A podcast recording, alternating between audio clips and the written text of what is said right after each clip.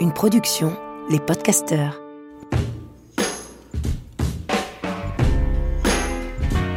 Bienvenue dans mon podcast. Je suis Lily Barbery et je vous propose de partir à la rencontre de celles et ceux qui m'inspirent.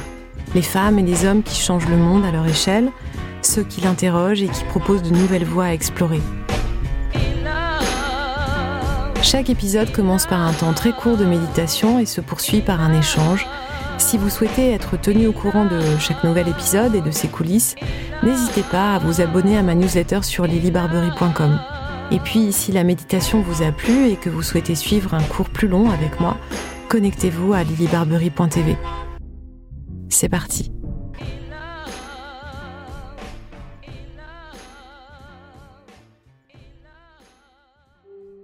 Alors pour euh, ce temps de méditation, aujourd'hui, je vais vous emmener au bord de la baie du Mont Saint-Michel. Même si vous n'êtes euh, jamais allé en Bretagne, vous allez fermer les yeux, vous installer euh, sur le rebord d'une chaise, assis ou bien assis en tailleur. Et puis si vous n'avez pas envie de méditer, vous pouvez juste écouter et vous laisser guider par les images. Vous êtes installé et vous allez visualiser autour de vous une baie, vous êtes au bord de la mer. Et puis, euh, vous n'avez pas tout de suite euh, la mer qui vient jusqu'à vos pieds. Elle est loin. Le sol est complètement gris. On n'est pas vraiment face à du sable, mais on a devant nous l'estran vous pouvez respirer longuement et profondément. Imaginez l'iode, les embruns qui entrent par vos narines, la fraîcheur, l'humidité. Et la mer est loin de vous parce que la marée est basse.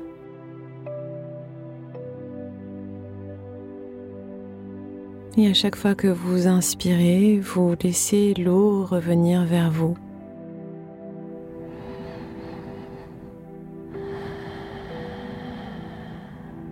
À chaque inspiration, l'eau qui est turquoise, transparente,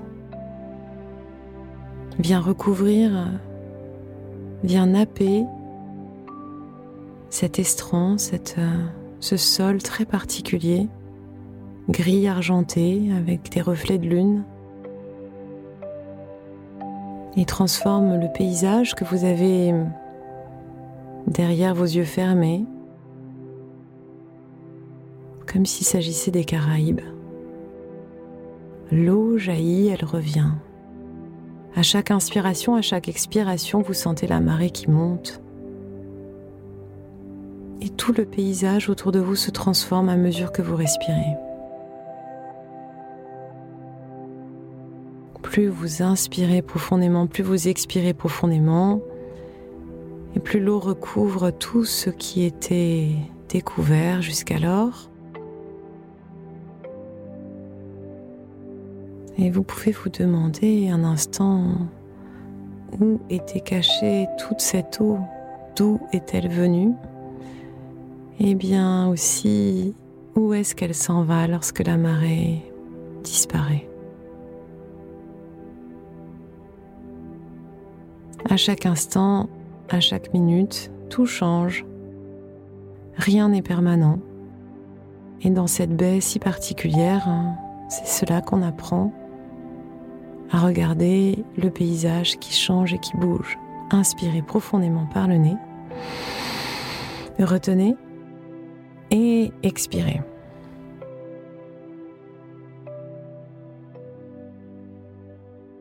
Si vous avez déjà lu euh, mon livre La réconciliation ou bien si vous avez déjà lu mon blog lilybarbery.com, vous connaissez euh, mon goût sans doute pour euh, la ferme du vent et les maisons de Bricourt euh, qui ont été créées par la famille Rollinger. Il se trouve que j'enregistre cet épisode euh, directement de cet espace, donc euh, j'ai la mer sous mes yeux. Et c'est pour ça que j'avais envie de partager ce temps de méditation très court avec vous, pour vous mettre vraiment dans, dans cet espace qui est balayé par le vent, qui est juste euh, un lieu de pèlerinage pour moi. J'y suis très attachée. Et là, j'ai réussi à coincer Olivier euh, euh, Rollinger. Je l'attends, je suis dans ma chambre. J'ai mis une caméra pour pouvoir le filmer, tout organisé pour pouvoir le coincer et l'enregistrer parce que je le vois assez rarement et qu'il est très pris. Et il a eu la gentillesse d'accepter de répondre à mes questions pour ce podcast. Et vous allez voir, c'est un homme extrêmement inspirant euh, euh, qui, à chaque fois que je vois, j'ai l'impression en fait euh, que on me rebranche dans une prise énergétique et que je reçois énormément. Donc j'espère que vous allez recevoir autant que moi. Je suis hyper contente de vous recevoir dans ce, dans ce podcast, mais surtout d'avoir l'occasion de, de, vous parler à nouveau, parce qu'en fait, moi je suis venue dans cet endroit-là, on est dans la clé de la ferme du vent, celle qui est tout en haut, euh, qui est celle dans laquelle j'avais été accueillie il y a, 7 ans. Je m'en souviens très bien. Et euh, cet endroit, euh, comme vous le savez, m'a percuté. Ça a été vraiment un moment fort pour moi. Et puis, j'ai pas cessé de revenir. C'est devenu un lieu de pèlerinage, comme pour beaucoup de gens en fait hein, qui viennent ici. Vrai. Moi, je viens souvent à la basse saison, au moment où J'attends rien de, de, la météo, comme ça je suis contente de tout. et, euh, et, en fait j'avais envie de parler avec vous euh, de, de, ce que... Parce que vous n'êtes jamais arrêté de travailler. Aujourd'hui c'est Hugo qui est en cuisine ici. Euh, vous avez bâti en fait cet endroit avec votre épouse Jane et aujourd'hui vos enfants s'en occupent, enfin en tout cas ont pris le relais avec leur propre écriture, leur propre personnalité. Mais vous, vous continuez à travailler comme un dingue. Ouais, euh, enfin, je travaillais. C'est pas tout à fait vrai parce que, euh, euh, en réalité, je n'ai jamais travaillé. C'est-à-dire, j'ai jamais eu le sentiment je dois aller au travail le lundi matin ou je dois me lever pour aller au travail.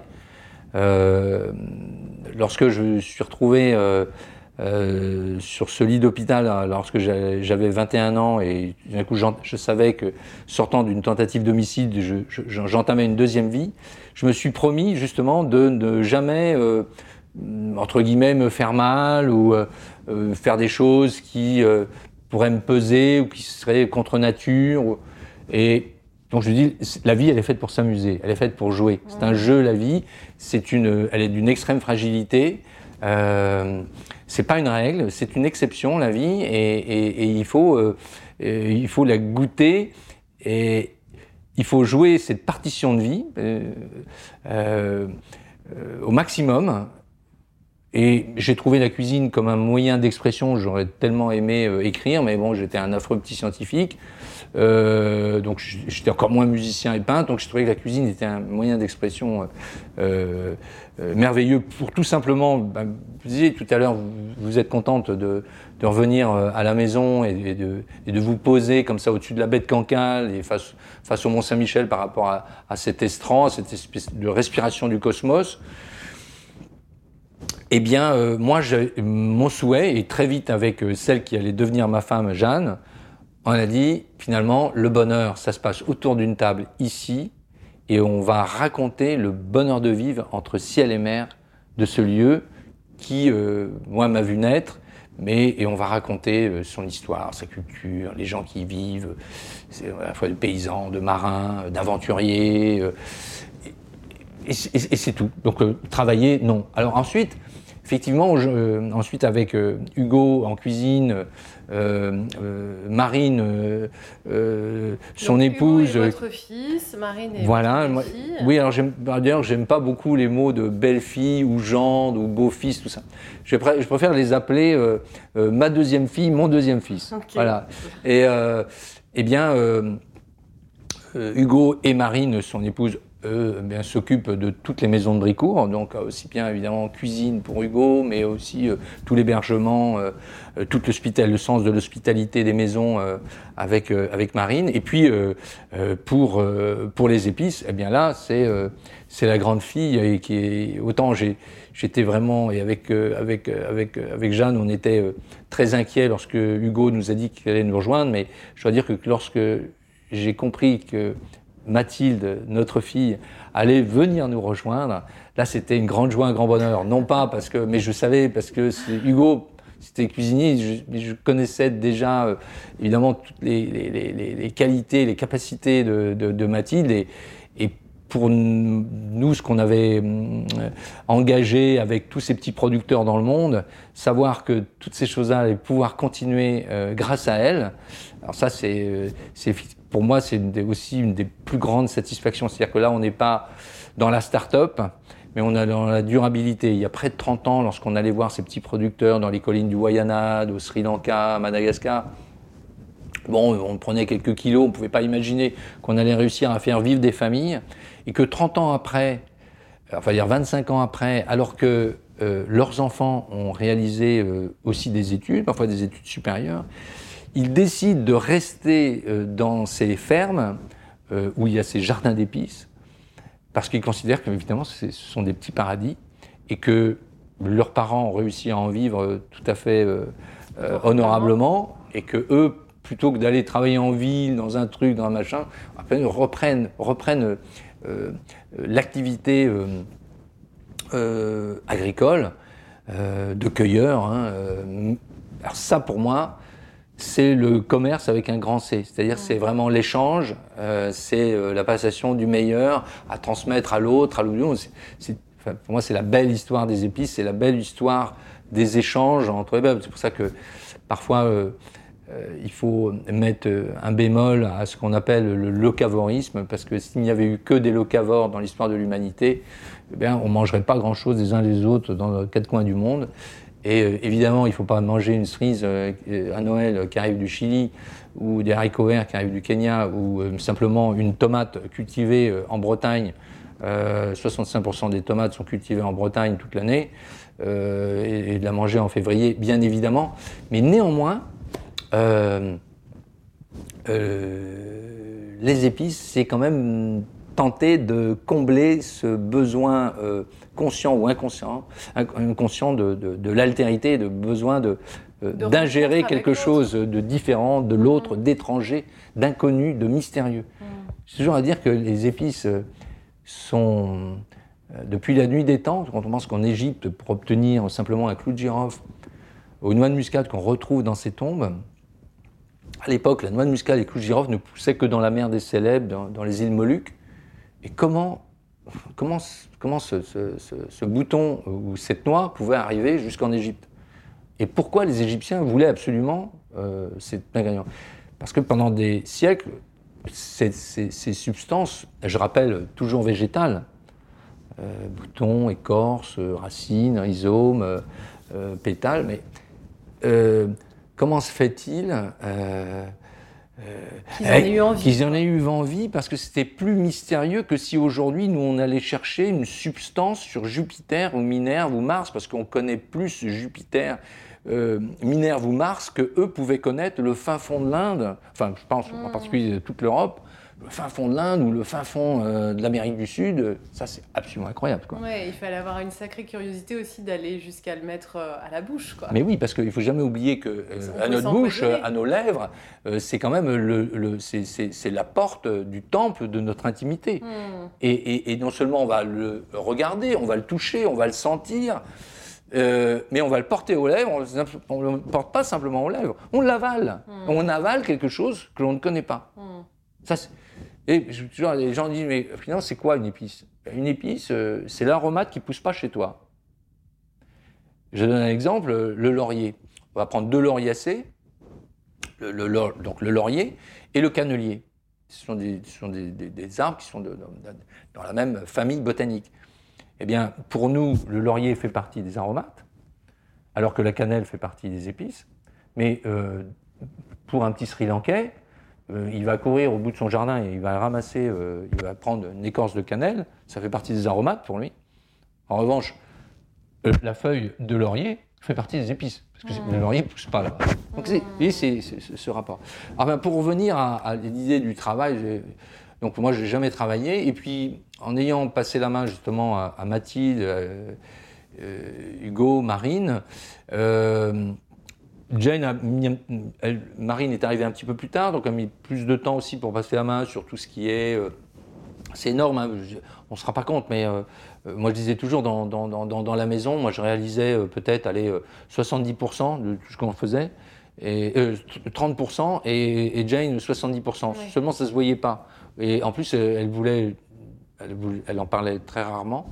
Mais ça, vous l'avez toujours dit. Hein. Ah oui, toujours. Et, et mais, je trouve mais que c'est extrêmement euh, normal, mais ça paraît fou parce que c'est assez rare qu'un homme reconnaisse euh, en fait toute l'ampleur de, de ce Ah, mais c'est trouve pas que, reconnaître, voilà, c'est la réalité. Donc, qu'est-ce que vous voulez que je dise, moi? Je ne vais pas.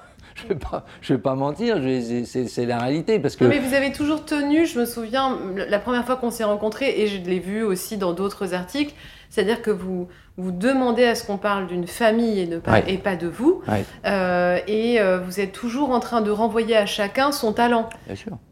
Et alors, et oui, et, et là, vous savez, on dit toujours, moi, j'ai la famille, ben voilà, euh, la famille, famille, mais ma vraie famille, euh, mon autre famille, qui, mais qui- qui- qui- qui est intimement liée à ma propre famille, c'est l'équipage. Euh, des hommes et des femmes qui sont avec nous depuis le début, des hommes et des femmes qui sont partis en retraite. Mm. Et, euh, et, et- et nous, on continue, et qui est pourtant un peu plus jeune que nous, parce que nous, on continue. Mais, vous savez, les gens qui vous disent, en particulier les chefs d'entreprise, la pire des choses, c'est le personnel, on n'en trouve pas, euh, euh, c'est compliqué, puis ceci, et puis cela, à gérer. Mais c'est la plus belle aventure humaine que d'avoir un équipage. Jouer de la flûte tout seul, c'est très joli, c'est très bien. Mais d'avoir un orchestre et réussir à créer le frisson chez l'autre qui vient vous voir et qui est là pour découvrir, mais parce que parce qu'il y a tout, il y a, il y a la- il y a évidemment il y a les violons, il y a les trompettes, il y a les cymbales, il y a le piano, il y a, il y les cordes, il y a- les cuivres et puis on répond là, mais mais c'est- la plus belle, c'est comme une compagnie de théâtre, c'est la, la- plus belle chose, euh, c'est d'être à plusieurs, moi je trouve, et c'est de réussir à faire des choses à plusieurs. C'est- c'est- Ça vous manque pas, ça? Mais non, parce que d'abord, euh, je suis ravi de, toujours d'aller voir euh, euh, les petits jeunes stagiaires qui arrivent, évidemment tous mes anciens, passer voir le jardinier, passer voir ce qui se passe ici. pas- c'est- mais moi, je me lève le matin, c'est pas pour savoir, je sais rien, moi, combien il y a- combien y a de clients, c'est d'aller les voir et leur dire, bah, et on va parler de la pluie et du beau temps, et on va parler de trucs, machin. Mais et d'avoir cette communauté, cette famille, euh, bah, euh, C'est magique. bah, c'est, c'est- c'est- parce que c'est ces, ces maisons-là. Vous dites, ouais, vous, aimez, vous aimez bien venir euh, dans les maisons, en particulier à la ferme du vent ou, ou ailleurs, ou dans les gîtes ou ailleurs. Mais c'est, les maisons, les maisons elles sont là, effectivement. On a eu des brins de folie. Alors, Jane dirait, heureusement qu'elle était là, parce que des brins de folie, moi, j'en, ai, j'en avais. Euh, je- voilà, heureusement, elle m'a freiné, parce qu'il y a un tas de trucs qu'on n'a pas fait. Et on a bien fait de ne pas les faire parce qu'on on- on aurait, fait des bêtises. Donc elle, était ce, frein. Et moi, j'étais toujours cette euh, espèce de. euh, bon, peut-être à la fois euh, contemplatif, sûrement de temps en temps, mais aussi hyperactif. Donc, euh, je- plein d'idées, plein faire plein de choses, curieux de tout. Et euh, tout en doutant, mais. euh, En tout cas, elles, elles exigent énormément. elles, elles- elles existent, mais ces maisons-là, par exemple, moi, euh, oui, je reviens là, à la ferme du. Ça fait très longtemps que je ne suis pas venu en Mertensia. Qui est, qui est la, la clade où on est là. Voilà, vous, vous allez tout au-dessus là. Bon, je suis ravi d'aller découvrir, mais je crois que ça- fait peut-être, euh, ça fait deux ans que je suis pas venu, Hmm. Euh, parce que ces lieux, mais ils nous appartiennent plus. Ces lieux appartiennent en priorité à celles et ceux qui animent ce lieu, qui sont là tous les jours, euh, qui vont vous apporter euh, pour le petit déjeuner, qui, qui font le ménage, qui font, euh, qui font attention à ceci, cela. Moi, j'ai remarqué, par exemple, bon, il y a deux, trois petits trucs là, je, je- mais, mais, mais, mais, mais, mais c'est. c'est- c'est, on, on peut avoir le meilleur architecte du monde. On peut avoir le plus bel endroit du monde. La première pierre euh, pour l'hospitalité, ce sont les hommes et les femmes qui animent ce lieu. C'est ces hommes et les femmes qui, qui l'habitent. Et ils doivent, et- évidemment, ils se l'approprient totalement. Voilà. Alors, avec, parfois d'ailleurs, avec deux, trois petites euh, choses qui diffèrent, qui ne vous conviennent pas tout à fait, mais ça fait partie, ça fait partie de, ça fait partie de la vie. C'est, c'est comme dans une famille. Vous avez, dans une famille, vous, vous vous les gens me disent ouais, les équipes doivent faire ça. Et puis euh, je vois parfois des, des trucs de coaching, de machin, de trucs de management et tout là où je comprends rien du tout. Et on dit oui, il faut qu'ils fassent ça, euh, euh, les éléments de langage, les machins, tout ça. Mais je, leur dis, moi je leur dis, mais, mais surtout, on ne, quand on a des enfants, on veut pas cloner des enfants. Et quand on a une équipe, on veut pas cloner une équipe. En fait, les- Chacun reste avec sa personnalité. Les éléments de langage et tout le marketing, c'est surtout quand on n'a pas de valeurs qui sont bien définies, qu'on a besoin de les définir. Vous, elles sont quand même extrêmement définies. Et comme vous avez placé l'humain au cœur, en fait, de, de Ouais. tout ce que vous avez fait, que ce soit en souhaitant le nourrir avec ce que vous Ouais. avez de meilleur à offrir, euh, ou en créant des liens humains justement avec euh, les cultivateurs, les producteurs. Euh, Aujourd'hui, justement, ce- c'est la continuité en fait de toujours se dire est-ce qu'on vraiment est-ce qu'on place l'humain au centre euh, dans la manière dont on forme euh, les futurs restaurateurs euh, à, à sourcer leurs produits, euh, dans la manière dont on gère euh, l'eau ou bien les produits de la mer, euh, parce que Ouais. vous avez pris la parole sur ces, su- sur ces sujets, Oui. et on pourrait croire que c'est la défense de l'environnement, mais c'est encore la défense de la santé des humains et de, de leur durabilité en fait. hein. Je, je- je suis content de vous entendre dire ça parce que vous savez, par exemple, tout à l'heure, je vous ai parlé du doute. En ce moment, je me suis engagé pour. euh, J'ai lancé avec euh, Grand Océan à Cherbourg, euh, lors de ce festival de la mer, avec tous les plus grands scientifiques, Stop à l'anguille. C'est-à-dire qu'aujourd'hui, c'est comme si nous mettions sur notre carte de la baleine ou du panda. Est-ce qu'on mangerait de la baleine ou du panda? Non, parce qu'on sait très bien que ce sont deux espèces, enfin des, des espèces, de- des animaux qui sont, protégés qui sont, et- qui sont, qui doivent être extrêmement protégés, parce qu'ils sont en perdition. Mhm. Ben, l'anguille est plus en perdition que le panda ou la baleine. Bon. Eh bien, avec tout ce qui se passe dans le monde aujourd'hui, il y a trois jours, j'étais complètement en down. Et je me suis dit, mais qu'est-ce que tu es en train de te lancer, en train de défendre l'anguille, alors que euh, euh, euh, euh, à, quelques, euh, à, à 4 heures d'avion, même pas 3 heures, euh, il y, a des- il y a des massacres tout s'effondre. Il y a des, y a des, gens qui souffrent euh, en Ukraine, en Syrie, à Gaza, euh, en Israël. C'est affreux. Je me dis, mais qu'est-ce que c'est qu'est-ce que c'est que cette histoire? Mais et de temps en temps, bah, bah, je ne sais plus qui j'ai rencontré qui m'a remonté le moral. Il me dit, mais non, parce que finalement, la biodiversité, la vie, dans sa globalité, ben, chacun doit faire euh, son petit bout de chemin. ouais. Donc moi, mon petit bout de chemin, vous me demandez si je travaillais. euh, non, j'ai pas travaillé, mais je suis moins dans les maisons parce que je m'occupe de deux, O- de deux associations, de deux ONG, la dont la finalité, alors la première s'appelle le collectif Les Pieds dans le Plat, avec beaucoup d'autres associations, c'est de faire en sorte que les enfants de France soient mieux nourris dans les cantines municipales, dans les cantines des collèges et dans les cantines des lycées. C'est tout simple. Et vous parliez des producteurs pour le restaurant, pour les restaurants. Oui, je me suis battu pour les restaurants étoilés, pour ces choses-là. Mais c'est pas le cœur du sujet. Le cœur du sujet, c'est de nourrir les enfants. Et de nourrir les enfants avec une cuisine faite maison, avec une cuisine 100% locale et une cuisine 100% bio. Et Pourquoi on peut le faire Et- avec une économie viable. Et on, on y- peut- on arrive on- à le faire. Et on le prouve, en particulier en Dordogne. On le prouve à- dans- aussi dans le 9-3, euh, dans une ville comme Romainville, où là, on n'est pas effectivement dans un pays de cocagne, où y a, on est entouré des, des petits De oiseaux, champs. des champs, avec. euh, voilà. Et tout ça pour un budget inférieur, avec une cuisine qui fait du bien. Une cuisine qui fait du bien, d'abord, à tous ses enfants, Sans au niveau du plaisir, sans distinction, presque comme un droit au bien manger pour tous ces enfants, et en particulier à ces enfants qui sont de milieux les plus modestes, où le repas justement à la cantine est sûrement le repas euh, capital dans, dans, dans, dans- dans leur journée.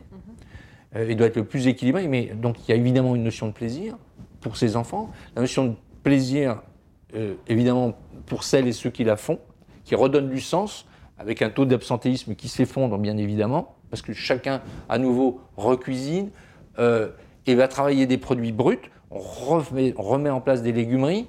Euh, et, et là, on fait du bien aussi au tissu social et économique avec l'ensemble de ces agriculteurs, de ces, de ces, je dis bien agriculteurs et pas euh, exploitants agricoles, et avec tous ces cultivateurs, avec tous ces éleveurs, avec tous ces pêcheurs. Mais à chaque fois, il faut le la politique. En Dordogne, il y a un homme qui s'appelle Germinal Perrault qui dit Moi, dans mon, dans mon, dans mon programme politique, je vais m'engager à ce qu'une majorité des collèges du département soient 100% fait maison, 100% bio, 100% local. Ça marche. Et ce maire, à Romainville, est élu et lance aussi ce défi, parce que c'était une- une- un groupe de personnes, de parents d'élèves qui étaient totalement indignés. Comprendre qu'aujourd'hui, et c'est tant mieux, dans la très très grande majorité des cas, c'est un bonheur, mais on l'oublie. La très grande majorité des enfants aujourd'hui sont désirés. C'est une révolution. C'est une révolution. Ma génération, moi, il y avait un tas d'enfants, moi je ne sais même pas si j'étais réellement désiré. D'arriver, moi, c'était- et parfois c'était un vrai problème, une naissance. Donc les enfants sont désirés. Donc aujourd'hui, il me semble, je dis bien il me semble, que majoritairement, il y a, les enfants sont plus entourés, il y a probablement plus d'amour qu'hier, maternel et paternel, ou peu importe, d'un couple, euh, euh, auprès de ses enfants. Évidemment, on va bien les nourrir parce que, bah, d'abord, la maman va les nourrir euh, peut-être au sein encore un petit peu plus longtemps qu'auparavant, alors qu'on était persuadé qu'il fallait tout de suite aller acheter du, lait, du lait naze en poudre. hein. Et puis, euh, on va apporter la meilleure alimentation. Et dès que l'on confie finalement cet enfant, c'est-à-dire du, du cocon familial, et on le met, on le met, on le met, on le met en collectivité, on le, on le- on le- la communauté le prend en charge, on lui donne une alimentation qui n'est pas saine, qui n'est pas juste, qui n'est pas propre, et qui est totalement issue de l'agroalimentaire. Donc on, on redemande de donner du sens à ce sujet, et, et c'est un sujet capital parce que lorsque l'on tire le- le- la ficelle, la, la pelote de, l'alimentation, eh bien là, on aborde tous les sujets. On a dit euh, évidemment euh, euh, sujet environnemental, sujet social, le sujet De la santé, de la de santé chacun. publique, dimension culturelle. On va aussi, à travers l'alimentation, on peut expliquer à un enfant pourquoi celui-ci il mange halal et pourquoi celui-ci il mange kasher et pourquoi autrefois les catholiques ne mangeaient pas ne mangeaient, mangeaient du poisson le vendredi et pourquoi on jeûnait et pourquoi on il y a plein de choses. On peut, c'est les sciences naturelles, c'est euh, c'est la géographie, euh, c'est le vivant. Vous êtes euh, impliqué dans l'école comestible également. Alors évidemment, avec euh, avec euh, mon ami Camille, évidemment. aussi. Voilà, et évidemment, ça, et, et Mathilde, donc ma fille, avec les épices aussi, s'investit auprès des écoles. Et donc, aujourd'hui, moi, mon, mon souhait serait de, enfin avec d'autres évidemment, de fédérer l'ensemble de ces merveilleuses initiatives euh, qui sont prises localement, souvent à une petite échelle, mais les gens font, alors que théoriquement le là devrait arriver du haut Ouais. euh, avec une espèce d'égalime euh, euh, qui traîne la patte dans tous les sens.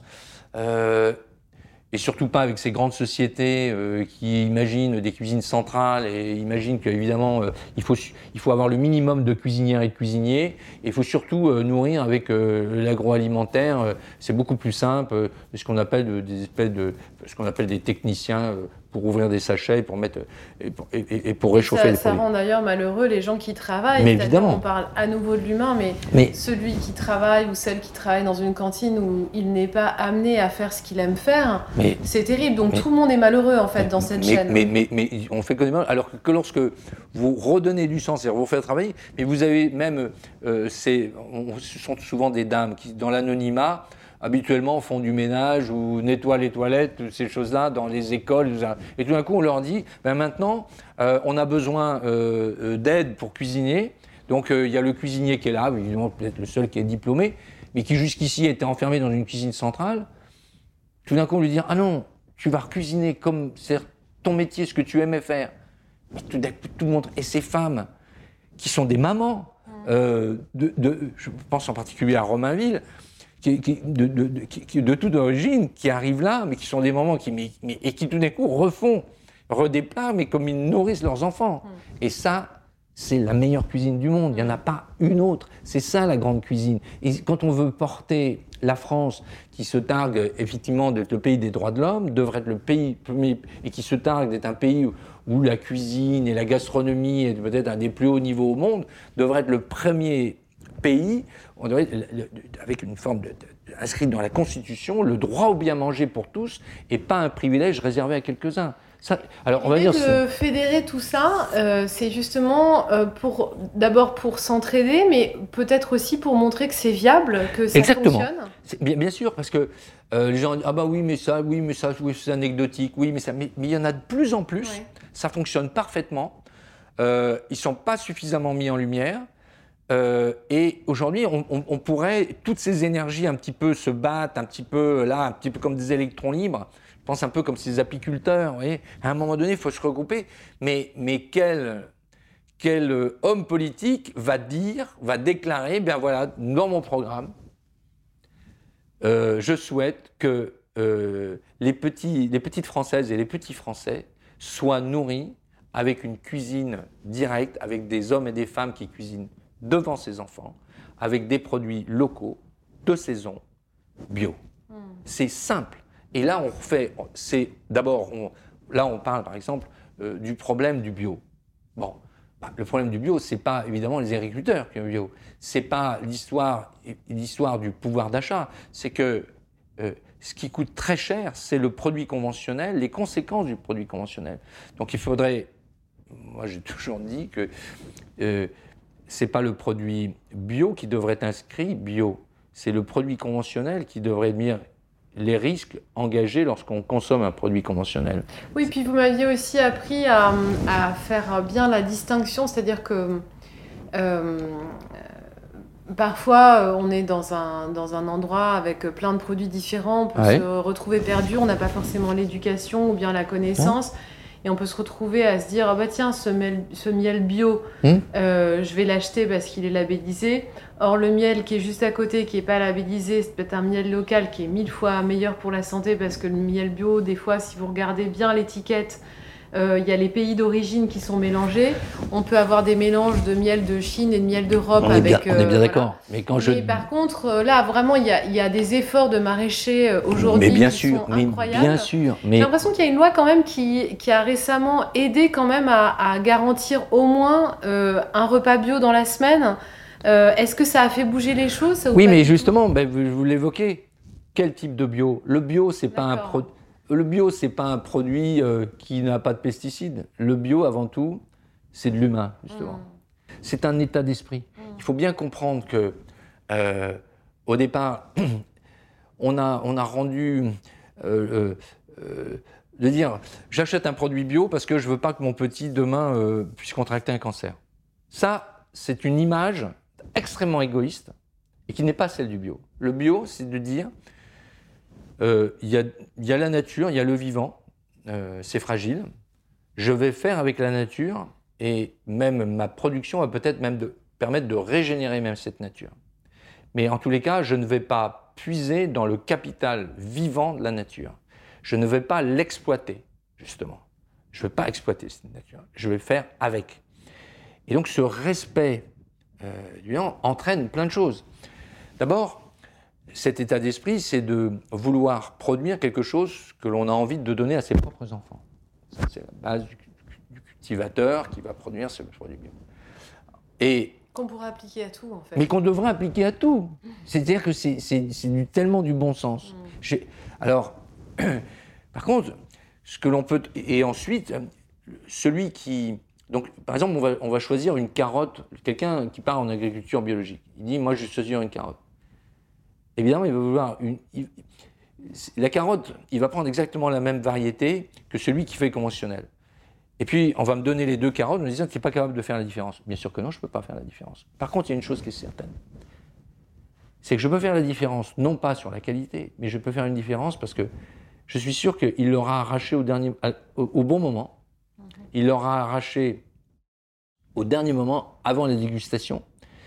Souvent, il a choisi des semences paysannes, qui n'a rien à voir, donc si ce n'est pas la même variété. Donc c'est le soin apporté qui fait qu'elle est meilleure. Mais est-ce que c'est perceptible au papilles Peut-être pas. Mais cette valeur de l'intention, pour moi, elle n'a pas de prix. C'est-à-dire que c'est à la fois, je respecte le vivant, je tue cette carotte, je l'arrache, je, l'arrache au vivant pour prolonger la vie de l'autre. Mais donc, donc tout d'un coup, cette carotte, elle est sacrée, puisque je, la sacrifie pour, euh, pour nourrir mon enfant avec sa petite purée de carottes. Oui Et je pense que ce qui a, ce qui a bouleversé le bio aujourd'hui, c'est justement lorsqu'on voit des gens comme Leclerc qui font du bio, c'est comme si demain, Monsanto faisait du bio. C'est-à-dire que c'est des gens qui n'ont absolument pas l'esprit du bio au départ. Et qui ont trouvé tout d'un coup un moyen de faire une valeur ajoutée, d'avoir une, porter, une, une plus-value sur ce qu'ils vendent en bio, mais ils ont cassé, ah, peut-être pas encore totalement cassé, mais terriblement abîmé, le contrat de confiance qui s'était créé depuis 40 ans avec ces agriculteurs, ces cultivateurs qu'on prenait pour des babas, pour des allumés, des fumeurs de pétards et autres, il y a 40 ans, qui avaient totalement raison, et aujourd'hui, et ils l'ont fait avec courage, ils l'ont tissé, ce, contrat de confiance entre le, peuple français et, toute cette communauté, avec beaucoup de courage, avec beaucoup de déboires, avec à l'époque peu de connaissances, aujourd'hui on en a beaucoup plus. Et tout d'un coup, euh, aujourd'hui, on, leur a capturé finalement ce label pour, effectivement, au nom du bio, faire venir du bio de n'importe où, euh, de n'importe quelle manière. Alors évidemment, si c'est de mettre euh, euh, un espèce de On peut faire une compote bio aussi, d'accord? Mais une compote bio, c'est faire une compote, le mettre dans du plastique. Non, on fait une vraie compote de pommes ou on donne simplement une pomme. Mm. Seulement aujourd'hui, les gens peuvent considérer qu'une pomme, c'est pas un dessert. Non mais c'est marrant parce que j'ai alors j'ai une amie qui s'appelle Maud Zilnik qui a aussi été interviewée dans ce podcast qui, est, euh, qui, qui, qui, lutte contre les compotes, parce qu'elle se dit, en fait, à quel moment dans l'histoire de l'humanité, on est passé à un stade où on pense que les, les fruits ne sont plus des desserts ah eux-mêmes et qui doivent être transportés et mis dans des petites gourdes. Moi, j'avoue, euh, quand ma fille était petite, euh, j'étais pas du tout consciente, j'étais vraiment très très loin de tout ça et j'imaginais pas en fait le désastre que ça pouvait euh, être pendant très longtemps, quand Jeanne était petite, je lui donnais des, des, compotes, bah voilà, parce que c'était pratique, parce qu'on allait au parc, etc. Et c'est vrai, je m'étais fait hacker, en fait, complètement, mais la normalité, en fait, de, bah, en fait, je peux acheter un fruit, permettre à mon enfant de le croquer, parce que non, ça va pas être si grave de lui donner des petits quartiers, etc. Mais en fait, on on s'est fait euh, complètement manipuler en fait par un discours où on s'est dit que c'était non seulement euh, utile, pratique, mais même euh, indispensable. Exactement, et que c'était sain et bon. Mais ça, c'est ce qu'on appelle la dictature alimentaire qu'insidieusement, depuis 40 ans, depuis près de 50 ans, l'agroalimentaire a réussi à imposer comme un modèle, comme un régime qui nous convenait à tous. Alors, force de marketing, force de publicité, force de lobby. Et moi, je suis heureux aujourd'hui, vous me demandiez ce que je fais également. Là, je me sens de près de deux années de travaux, plusieurs journées de travaux, avec la Fondation de l'Académie de médecine.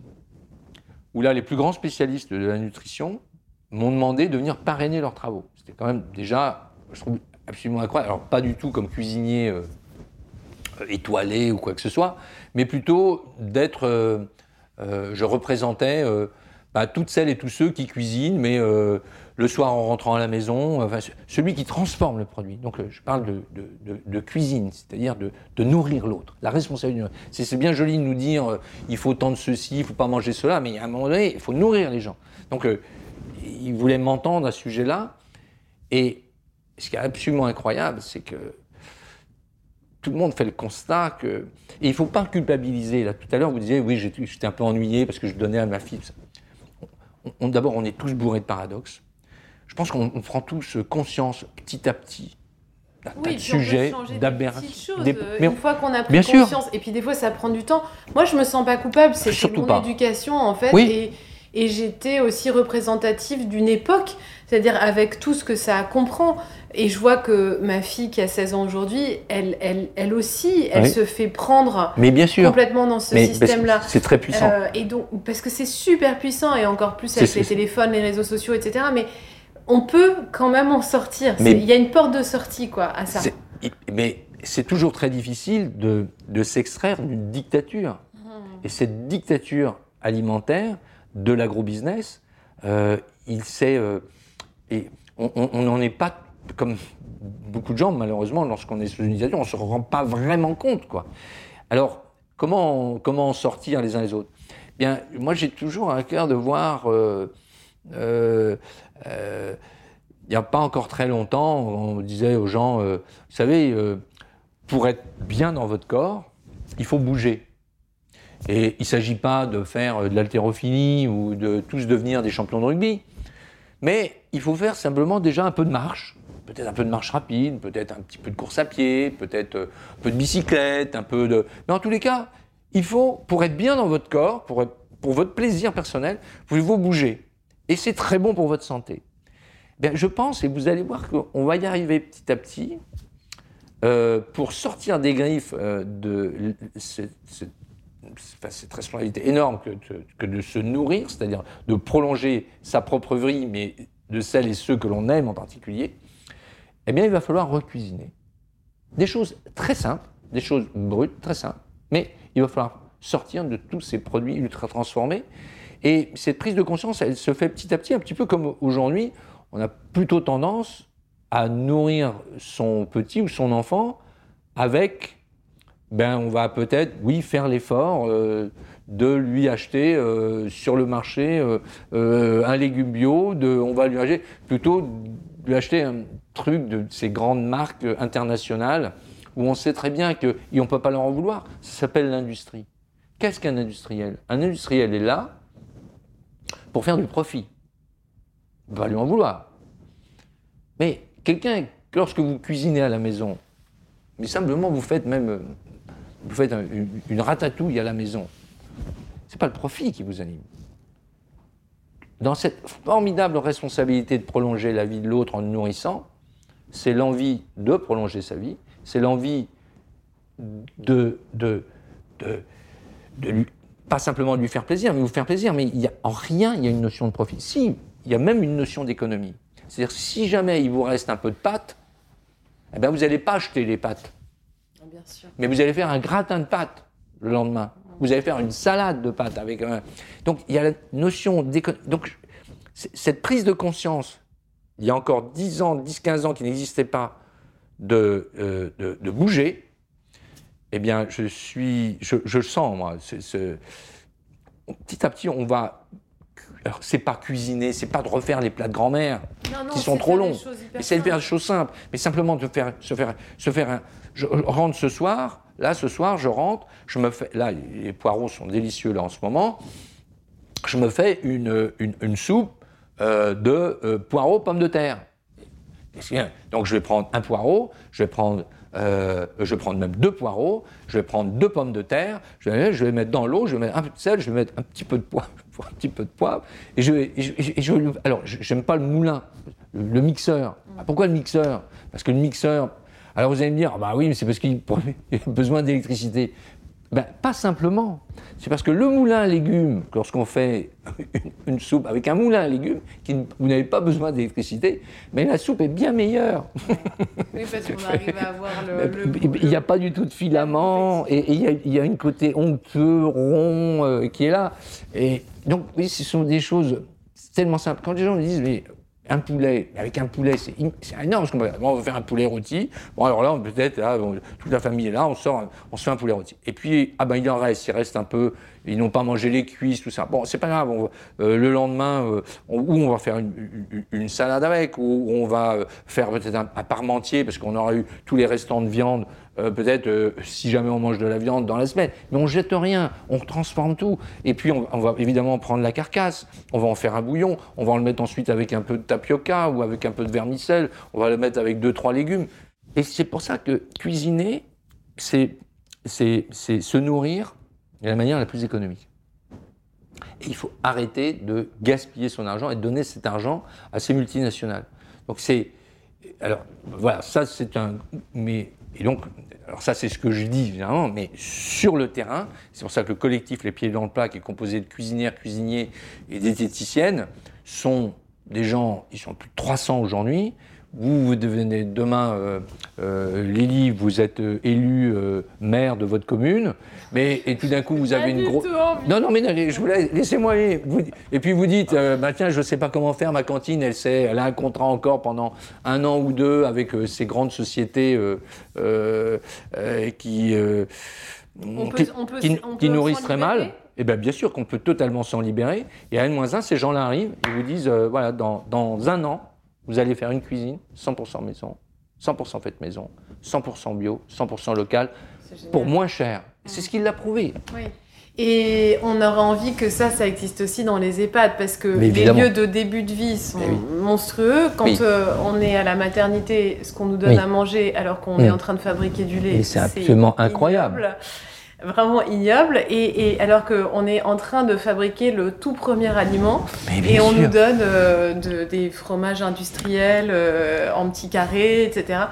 Et, euh, et de la même manière, quand on va en fait euh, dans, dans les EHPAD et qu'on regarde ce qui est servi aux personnes Mm. en fin de vie, c'est c'est terrible aussi. Et, et pourtant, c'est vraiment euh, un lien d'amour, mais aussi euh, un lien qui redonne de la dignité à chacun. Bien en fait, sûr. en c'est fait, le respect. Le respect de, de- de ces personnes en leur, en leur proposant des choses. Et, et- et, bon, moi, je trouve, j'ai travaillé justement, euh, j'ai travaillé aussi dans le milieu carcéral, j'ai travaillé pour les Ah hôpitaux, j'ai travaillé et j'ai travaillé dans, dans, de- dans des, dans des maisons de fin de vie. Mhm. Hein, euh, euh, c'est capital. Lorsqu'on n'est pas bien, lorsqu'on est malade, euh, lorsqu'on est âgé, on est souvent seul dans ces, Isolé, dans ces maisons, isolé, euh, lorsqu'on est dans un milieu carcéral aussi, lorsqu'on enfin, n'est pas bien, ce sont des grands rendez-vous. Hmm. Et quand vous, et, et il faut absolument respecter toutes ces personnes. Et, euh, et la- le premier respect, c'est de leur apporter une alimentation de grande qualité. Alors, parfois, les gens, euh, mais, enfin, ça- je veux dire, le monde nous regarde, j'ai envie de dire. Le monde nous regarde. Il ne nous regarde pas le nombre d'étoiles que l'on a. Il ne regarde pas la gastronomie française, ses grands vins, euh, sa truffe et, son, et, ses homards. On regarde, et je trouve que là, on a, on a, on a vraiment une, une- on a on a vraiment une mission euh, euh, à porter à ce niveau-là. Et je sens, en particulier auprès de cette jeunesse qui fait preuve à la fois d'une maturité. Regardez, je, pense que parfois le, véganisme se trompe d'ennemi, euh, sachant souvent que le mouvement vegan est porté par des gens euh, qui veulent surtout lancer une industrie euh, sans de, de- de- protéines sans animaux. C'était leur, leur grand-père, c'était les mêmes qui étaient les investisseurs pour les abattoirs de Chicago. Donc je ne suis pas du tout persuadé de la dimension vertueuse, euh, in fine, de, euh, ce modèle et, du véganisme. Mais par contre, euh, je salue euh, ces sonnettes d'alarme, parce que c'est un petit peu comme le pendule, parce que par rapport à la cruauté, par rapport à ces élevages qui ne sont plus des élevages, qui sont devenus des usines à protéines, qui a eu ce mouvement euh, radical euh, et qui, qui- qui combattent finalement, enfin, qui, vont euh, euh, contre cette, euh, cette, euh, oui, ces usines à protéines, et, et c'est- pas acceptable, cette souffrance animale. Justement, est-ce que euh, là, euh, ce qui est souhaitable, alors c'est marrant parce qu'on on est en train de parler, le soleil revient juste Ouais, à ce moment-là. Est-ce que c'est pas euh, ce qu'on cherche, c'est à retrouver le balancier à l'équilibre, c'est-à-dire un petit peu de tout, euh, de faire euh, attention. bah, vous parliez d'une carotte sacrée, mais du coup, quand on choisit euh, de manger une viande ou un poisson, de, de se poser encore plus de questions en fait à ce moment-là, parce qu'il y en a peu, parce qu'on sait que c'est du coup quelque chose de précieux Ouais. euh, qu'on met dans son corps, euh, et, et de parce que ça c'est quelque chose vraiment que vous avez toujours porté comme discours, que ce soit ici ou ailleurs, mais vraiment de, de se questionner. Est-ce que on a l'impression qu'on est, on n'a pas de pouvoir aujourd'hui, on se sent impuissant. Vous parliez tout à l'heure de la situation mondiale qui peut Mhm. nous faire baisser les bras. Mhm. Mais finalement, est-ce qu'on n'a pas du pouvoir déjà dans notre manière de nous nourrir, de choisir nos aliments, et que là, de là, on, on, peut redonner du lien humain en fait à chacun, un pouvoir justement à chacun? D'abord, moi je pense que chaque, chaque personne euh, est un univers en lui-même. Mhm. Et euh, donc, euh, on, a plein de choses, on a plein de choses à donner, on a plein de choses à recevoir. on sait très bien que nous ne sommes pas des, des, plantes les unes à côté des autres, mais on a besoin de, toute cette communauté interaction. Mhm. L'humanité, c'est un immense mycélium, et, et, on a pensé qu'on pouvait mettre simplement les gens les uns à côté des autres. C'est pareil, donc on a tout besoin. Et on était dans un siècle de la compétitivité dans tous les domaines. Commencer par l'école, à commencer par euh, le cours de musique, il faut toujours être le premier. On était dans un, siècle de la compétitivité. Et je pense qu'aujourd'hui, il faut au contraire, que l'on aille dans, un siècle où le, mot c'est la complémentarité des uns des autres. Je ne veux pas être totalement utopique de solidarité, voire de fraternité, qui serait vraiment quelque chose de merveilleux, mais simplement de prendre conscience de cette complémentarité. Mais il ne faut surtout pas penser, d'abord il ne faut pas culpabiliser sur ce que l'on fait, il faut simplement regarder et se donner du sens et, de, de, se nourrir de tous ces petits bonheurs qui sont, euh, qui sont grands, mais de prendre conscience mais simplement de porter quelque chose aux lèvres, euh, de prendre le temps de le goûter, d'y réfléchir. Et il ne s'agit pas d'intellectualiser. Le maître mot, c'est quand même, enfin, toujours le dénominateur commun, c'est le plaisir et le partage. Mmh. Plaisir et partage, pour moi, c'est, enfin, par rapport à l'alimentation, c'est capital. On, euh, manger en solitaire, c'est triste. Mmh. Euh, malheureusement, il y a parfois des gens, justement. Mais ces gens-là, justement, je pense qu'on doit encore un, peu plus les aider. Et, et, et, le sens de, du plaisir euh, euh, partagé, euh, et, de dire ah oui je suis je peux rien faire je suis impuissant par rapport à tout ça puis, puis de toute façon à l'époque je vais me goinfrer avec avec vous savez cette cette, cette, tartine là de, de au goût je dis bien au goût noiseté bourré d'huile de palme par exemple parce que tout d'un coup je vais me je vais me rassasier je vais me conforter je vais me réconforter. En fait je vais m'anesthésier c'est pas ça l'éveil à la vie c'est pas ça l'éveil au monde c'est pas ça l'éveil aux autres l'éveil aux autres l'éveil au monde, goûter, euh, goûter l'instant, goûter le vivant, euh, bah, c'est euh, prendre c'est manger en conscience, c'est manger en. alors il ne s'agit pas de décliner toutes les conséquences, ça, mais c'est s'écouter simplement. C'est une cuisine qui fait du bien. C'est la notion. Je me, je, je me fais tout à l'heure, je, je, reprends mes pommes de terre et mon poireau. Je vais me faire du bien en m'épluchant. Parce qu'aujourd'hui, bah, j'ai peut-être été sur mon portable, j'ai peut-être conduit, j'ai peut-être machiné, j'ai fait j'en sais rien, mais j'ai pas utilisé vraiment mes mains. Là, j'ai retrouvé mes mains, j'ai retrouvé mon économe, j'ai épluché, j'ai coupé, je sens. En plus, on n'a plus du tout l'occasion en fait, d'être manuel. Si on n'a pas un métier manuel, on peut passer sa journée ah, euh, sans utiliser ses complètement. mains. Complètement. Et donc, et donc, je vais toucher, j'ai des doigts, j'ai des mains, elles existent. Euh, je vais voir, je vais sentir, je vais avoir des odeurs, une pomme de terre qu'on a ça sent, un poireau, ça sent. Puis je vais les mettre à cuire, puis à un moment donné, je vais savoir que c'est cuit, non pas en piquant la pomme de terre, à l'odeur. Ça y est, c'est cuit, ça sent. Et, bon, et après, je vais prendre mon moulin. Et puis, donc, je sais que je, vais, faire, je vais faire du bien. Euh, bon, euh, ce soir, Jane n'est pas rentrée, donc je vais être tout seul, mais eh bien, euh, quand je fais, ou d'ailleurs plus souvent c'est elle qui l'a fait, la soupe, euh, eh bien, elle me fait plaisir, donc on fait plaisir à l'autre, à ceux que l'on aime. Mm. Euh, on va faire plaisir aussi ben, aux, deux cultivateurs, un qui peut-être fournit la pomme de terre et l'autre pas, donc c'est une cuisine. Je fais du bien, je fais du bien à ma terre, à la planète, donc je me sens bien, je me sens tellement bien. Oui. Bon, merci Olivier. Merci oui, il y, a juste euh, un petit trait de lumière aussi sur le Mont Saint-Michel là au bout. Je vois juste euh, sur la cime. Et vous voyez, ce dont on n'a pas parlé, mais peut-être la prochaine fois vous viendrez.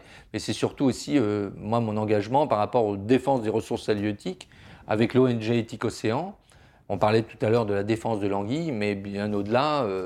je pense que le, garde-manger de la terre est malade, mais celui de la mer, de l'océan, c'est dramatique. On arrive de plus en plus à des déserts euh, liquides et, à la fois la pollution, à la fois le dérèglement climatique et, peut-être et surtout euh, la surpêche et la pêche industrielle.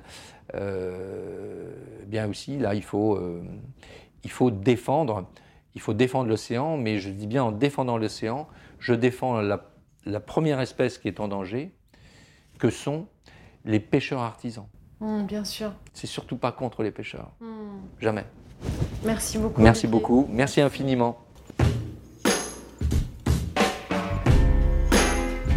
J'espère que cet épisode vous a plu, qu'il vous a inspiré. Et vous? Comment allez-vous être pleinement présent à vous-même aujourd'hui?